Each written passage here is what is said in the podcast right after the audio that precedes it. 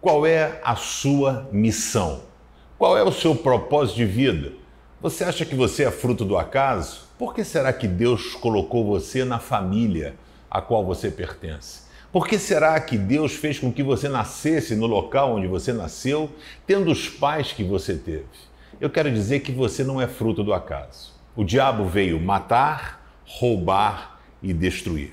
E ele tem marcado um golaço porque as famílias têm se distanciado cada vez mais. Não existe mais aquele compromisso, aquele elo de toda a família estar tá focada num objetivo, num bem comum. O coração das pessoas tem ficado um coração endurecido e as pessoas têm perdido momentos excelentes de vida e convívio com a sua família.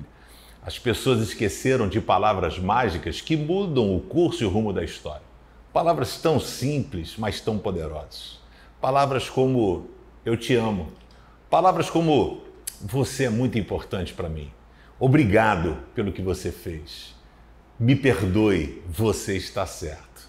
Nós hoje somos dirigidos pelo espírito de época e não pelas mãos de Deus. Eu pergunto qual é o seu propósito.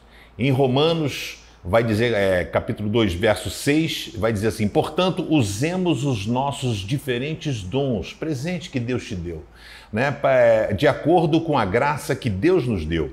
Se o dom que recebemos é de anunciar a mensagem, façamos isso de acordo com a fé. Se o dom de servir, de animar pessoas, generosidade, eu quero dizer que você não é fruto do acaso.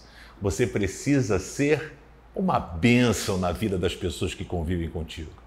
E mais do que isso, ser um abençoador de vidas. Sempre que você tiver que falar alguma coisa, fale algo que vai ajudar o próximo.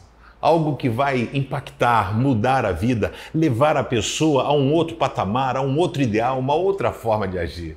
Você tem a possibilidade de ser um abençoador de vidas. O que você tem feito com a sua? Abençoe a vida das pessoas que estão ao seu lado. Diga a eles: Deus te abençoe, o Senhor é contigo. E digo isso para você também agora. Valeu? Se você acha que você quer abençoar alguém, compartilhe o vídeo, se inscreve no canal, dá um joinha. Que Deus te abençoe.